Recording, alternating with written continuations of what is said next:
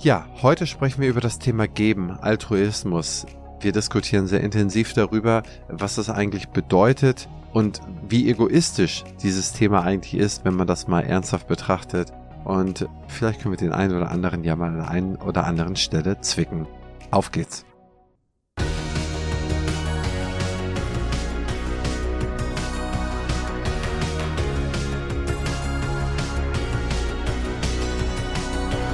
Partner dieses Podcasts ist die Bludenta GmbH mit dem Flash Zahnaufhellungssystem. Ihr lieben Mäuse, Toni R. aus Birmingham hat eine Frage gestellt und zwar, was ist denn eigentlich das Schönste, was man in seinem Leben machen kann? Könnte es zufällig Charity sein, etwas zurückzugeben? Und darüber wollen wir heute sprechen. Lieber Christian, ich finde das Thema so schön. Fangen wir an. Ja, Anne, das war mal wieder eine komplett authentische Frage aus unserer Hörerschaft. also uns sind wieder so ein paar Fragen ausgegangen, ne? Also ähm, bitte, bitte zögert nicht, uns Fragen zu schicken. Also wir haben natürlich unsere Themenliste und wir wollten immer schon mal über das Thema so geben, Altruismus sprechen. Es ist ja immer mal wieder aufgetaucht. Zuletzt in einer der Folge ähm, über Auswandern, wo wir drüber gesprochen haben, okay, was ist das eigentlich? Man hat ja allein schon sehr viele Möglichkeiten, dass man nur hier geboren ist. Und kommen die denn von woher? Fallen die irgendwo runter auf die Erde und man hat sie? Nein, dafür mussten Strukturen geschaffen werden, die müssen finanziert werden und davon profitiert man. Ne? Nicht nur wir, sondern alle hier. Und dann gibt es immer, glaube ich, so eine Phase, wo man schaut, dass man sich selber optimiert. Ich glaube, die ist auch wichtig. Vielleicht so 20 bis 30 mehr Wissen, dass man guckt, wo sind Chancen, wie kann ich die nehmen, und irgendwann gibt es aber auch Phasen, wo man irgendwie die Chancen genutzt hat, wenn man sie hat nutzen können und damit erfolgreich geworden ist. Dann sollte spätestens meines Erachtens irgendwo auch so viel Intellekt und Demut einsetzen, dass man sieht, dass es nicht nur einem selber zuzuschreiben ist. Ne, wir leben hier in einem Land, wo 86 Millionen Leute gut konsumieren können, wo alle gut mit Bildung ausgestattet werden und egal welche Idee, was man hat, ob man Zahnärztin oder Zahnarzt ist, man kann nur dann erfolgreiche Zahnärzte sein, wenn die Patienten entweder ihre Behandlung bezahlt bekommen oder wenn sie die selber bezahlen können. Ne? Wenn wir mit der gleichen äh, Exzellenz in Albanien oder im Kaukasus oder in Nigeria behandeln, dann haben wir einen Bruchteil von dem, was wir haben. Und wir arbeiten da keine Sekunde länger oder weniger. Absolut. Unter gleichen Voraussetzungen. Und das muss uns irgendwann bewusst sein. Und wenn man dieses Bewusstsein hat, dass es nicht einem nur selber auf den Deckel zu schreiben ist, sondern dass man sehr, sehr viel bekommen hat, dann glaube ich, ist es nur klug und angenehm und richtig, es auch wieder zurückzugeben und sich Sachen auszusuchen, in denen man gut ist. Der eine kann mehr zurückgeben, der andere weniger, der eine kann helfen, äh, da hatten wir schon mal eine Folge dran, der eine kann vielleicht bei Bewerbung helfen, und so weiter. Und wer halt Kapital angehäuft hat, der äh, hat dann vielleicht auch die Verpflichtung, dieses Kapital so einzusetzen, dass es nicht nur sozusagen den eigenen Sohn oder die eigene Tochter optimiert, sondern dass man auch darüber nachdenkt, wie kann man zum Beispiel die Dinge äh, fördern, helfen ähm, oder vielleicht auch diese Projekte, die einen am und im Herzen liegen, denen irgendwie so ein bisschen was zurückzubezahlen. Wie siehst du das? Ich werde immer mehr zum Fan von dir, Christian, merke ich übrigens wirklich. Ich höre dir so gern zu, auch deine Danke. Stimme ist so beruhigend. Ich höre übrigens auch äh, unseren Podcast, also äh, jetzt mal ein bisschen Eigenwerbung, aber ich höre den so gerne. gerne selber, wirklich. Ich denke mir so, oh, das war smart, was er da gesagt hat. ähm, zu dem Thema äh, geben möchte ich euch eine Geschichte erzählen. Und zwar gab es mal eine Studie, ich weiß ja nicht mehr, wo die gemacht wurde, ich habe es irgendwo aufgegriffen, aber ich finde es so eine schöne Geschichte. Und zwar, ähm, ich weiß nicht, wie, wie alt unsere Hörerschaft ist, aber ich hoffe, dass jeder von uns noch Telefonzellen kennt. Und damals war es ja so, du hast da Geld reingeschmissen und oben kam, äh, unten kam Restgeld draus. Und man hat einen Versuch gestartet mit zwei Personengruppen. Die eine Personengruppe hatte Restgeld unten drin, wenn sie reingegangen sind und die andere nicht. Und in dem Moment, wo sie aus dieser Telefonzelle rausgegangen sind, ist jemand vorbeigelaufen mit einem Stapel Bücher, den er fallen lassen hat. Man hat festgestellt, dass alle Menschen, die vorher Restgeld gefunden haben, also sozusagen geschenkt bekommen haben, dem Menschen, dem die Bücher runtergefallen sind, geholfen haben. Ja, und die Menschen, die kein Restgeld gefunden haben, die haben ihm leider nicht geholfen. Jetzt kann man natürlich davon ausgehen, dass vielleicht es einfach unterschiedliche Charaktere waren, aber es zeigt halt auch, dass so ein ganz kleiner Schritt, den wir machen können von Freundlichkeit, schon einen großen Kreis ziehen kann. Und das fängt im Unternehmen an, wenn ihr selber Chef seid, wenn ihr Mitarbeiter seid, einfach mal zu loben. Ich denke, dass es eine ganz gute Formel ist für einen Kritikpunkt zwei Lobe. Das ist die Sandwich-Technik, die funktioniert wirklich sehr, sehr gut und es gibt immer was, was man einfach positiv hervorheben kann. Und das reicht schon, wenn man sagt, schön, dass du heute da bist. Danke, dass du wieder dein Bestes gibst. Du, ich freue mich immer mit dir zusammenzuarbeiten. So eine Kleinigkeiten oder hey, warst du beim Friseur? Sieht toll aus. So eine Sachen, gerade Frauen hören sowas sehr, sehr gerne, kann ich euch sagen. Das sind Kleinigkeiten, die dazu beitragen, etwas zurückzugeben. Jetzt hast du schon was angesprochen, wenn man finanziell dazu in der Lage ist, vielleicht auch Kapital dafür zu nutzen, was zurückzugeben. Es ist eine ganz egoistische Sache, hast du mir mal erzählt, und da hast du eigentlich recht, denn es gibt kein schöneres Gefühl, als anderen Menschen eine Freude zu bereiten. Und ich sage immer, ich bin so ein riesen Glückskind, denn wirklich, der liebe Gott hat, glaube ich, zweimal auf meine Stirn geküsst, als er mich geboren hat. Ich bin mit so viel Glück groß geworden und es wird mir umso älter, ich werde immer mehr bewusst. Und bis vor fünf Jahren habe ich das einfach nicht ernst genommen und habe das selber gar nicht gesehen. Aber ich versuche jetzt, natürlich auch aus privaten Gründen, manche haben das mitbekommen, dass der Martin, mein Mann, krank ist. Ich versuche wirklich dankbar zu sein für alles, was in meinem Leben so passiert. Und übrigens auch mal die schwierigen Sachen, die passieren, weil ich versuche daraus zu lernen. Und wenn wir uns dessen bewusst machen, dann leben wir in einer anderen Wahrnehmung, dann sind wir positiver und können das dann auch mit unserem Umfeld teilen. Und geben beginnt nicht damit, dass ich spende, was eine tolle Sache ist. Geben beginnt im Umgang mit anderen Menschen mit einem respektvollen und wertschätzenden Umgang. Und ganz wichtig an alle Zahnärzte hier, auch einen wertschätzenden Umgang selbst mit der Reinigungskraft.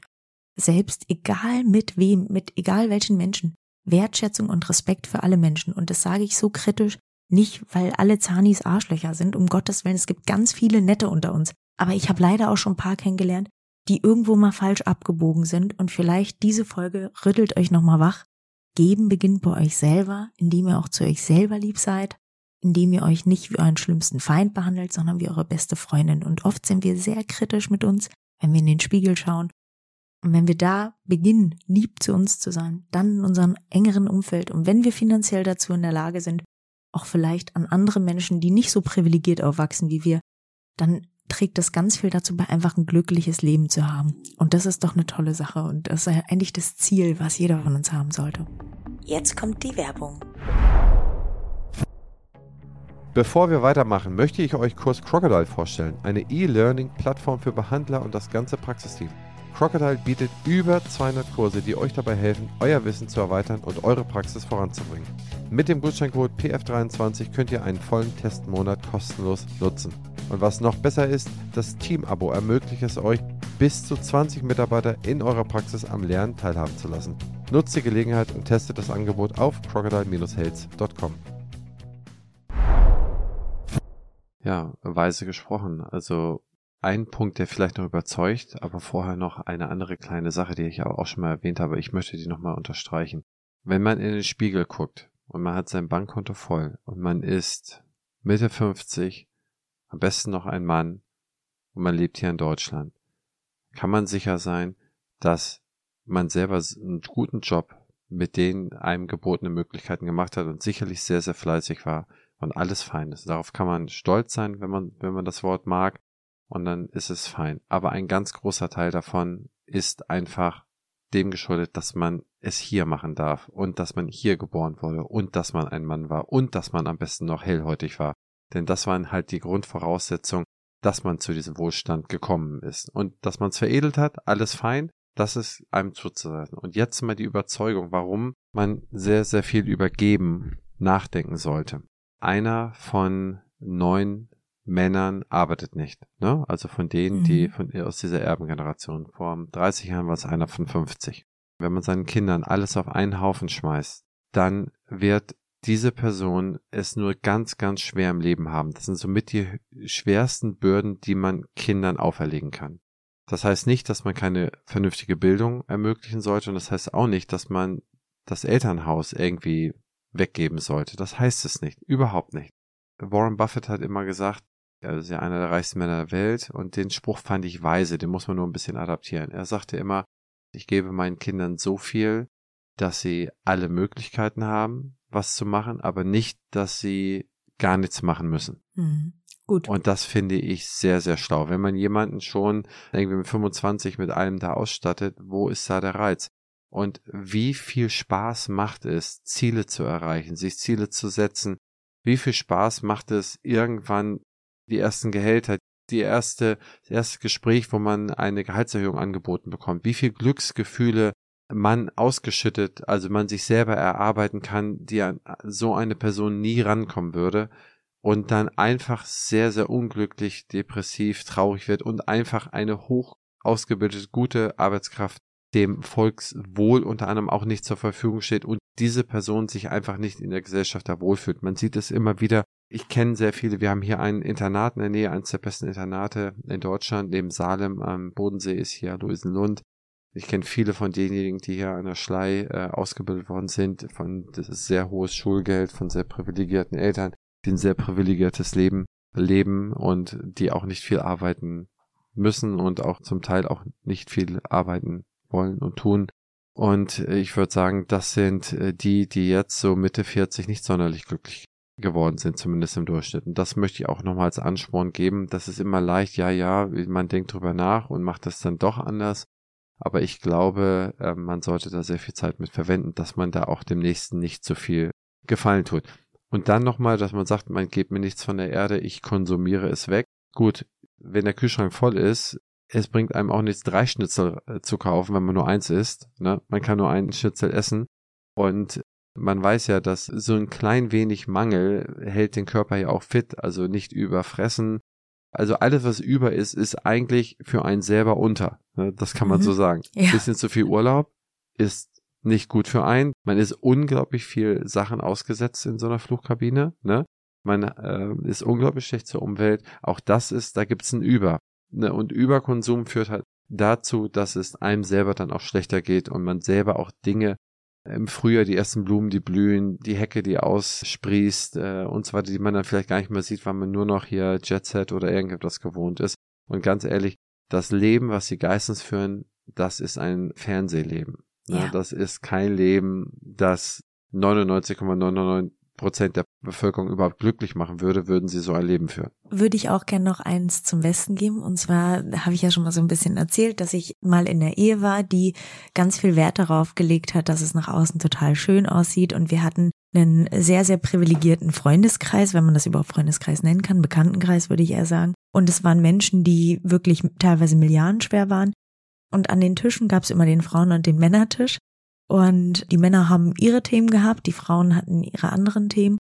Und es war ganz, ganz häufig so, dass die Ehen zerrüttet waren, ganz, ganz häufig, dass beide wahnsinnig unglücklich waren. Und wenn wir zur Fortbildung gefahren sind, die Menschen, die vorne auf der Bühne standen und die hochgefeiert wurden von den Kollegen, waren aber oft dann im Privaten wahnsinnig unglücklich. Deswegen, es gibt immer zwei Seiten der Medaille, ihr Lieben. Das heißt nicht, dass es immer so ist, aber lasst euch bitte nicht einreden, irgendwem anders gefallen zu müssen, indem ihr irgendein Auto fahrt, irgendeine Uhr tragt. Das klingt jetzt total banal, was ich sage, aber euer Leben gewinnt wahnsinnig an Bedeutung, wenn ihr anderen Menschen helft. Und wenn ihr was tut, was total uneigennützig ist, also es widerspricht jetzt dem, was ich vorhin gesagt habe mit Egoismus, aber wenn ihr etwas für andere Menschen macht, was euch im ersten Moment überhaupt nichts bringt, kriegt ihr das, und das kann ich euch versprechen, doppelt und dreifach allein durch die Glücksgefühle zurück. Und das wird niemals eine Rolex, ein Porsche oder irgendwas anderes machen können, wenn ihr einem Kind, einem Erwachsenen, wem auch immer, geholfen habt bei einer Sache, die völlig uneigennützig war. Das ist so ein traumhaft schönes Gefühl und ich wünsche es jedem von euch, dass ihr das erlebt oder erlebt habt. Ja, also finde ich toll, dass du das genauso siehst, dass wir da einer Meinung sind, weil es auch wirklich so ist. Ne? Du hast diese Leute kennengelernt, du äh, hast mit denen gesprochen, du weißt, wie unglücklich sie sind.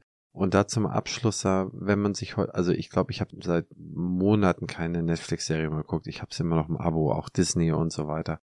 Wenn man sich heutzutage die Serien anguckt, in der ersten Folge muss irgendetwas explodieren, muss irgendetwas ganz äh, Drastisches passieren, dass man weiterschaut. Wie gesagt, die Erzählung hat sich ein bisschen verändert, signifikant verändert. Worauf ich kommen will, ist, wenn man sich so Serien anschaut, so aus den 80ern, die so ganz lange, die so unglaublich erfolgreich waren, wie langsam die sich über drei, vier Folgen aufgebaut haben. Man hat erstmal die Charaktere kennengelernt und nachdem er die Charaktere konnte und dann in die Situation gesehen, dann hat man schon immer mitgefiebert, wie das ist. Und was für mich eine oder wahrscheinlich die am besten erzählteste Serie aller Zeiten ist, ist Dallas. Und das kann ich jedem empfehlen, mal durchzuschauen. Alle Charaktere, die es so gibt, werden da auserzählt. Es wird der habgierige JR auserzählt. Es wird der gutmütige Bruder auserzählt. Es wird der und der auserzählt.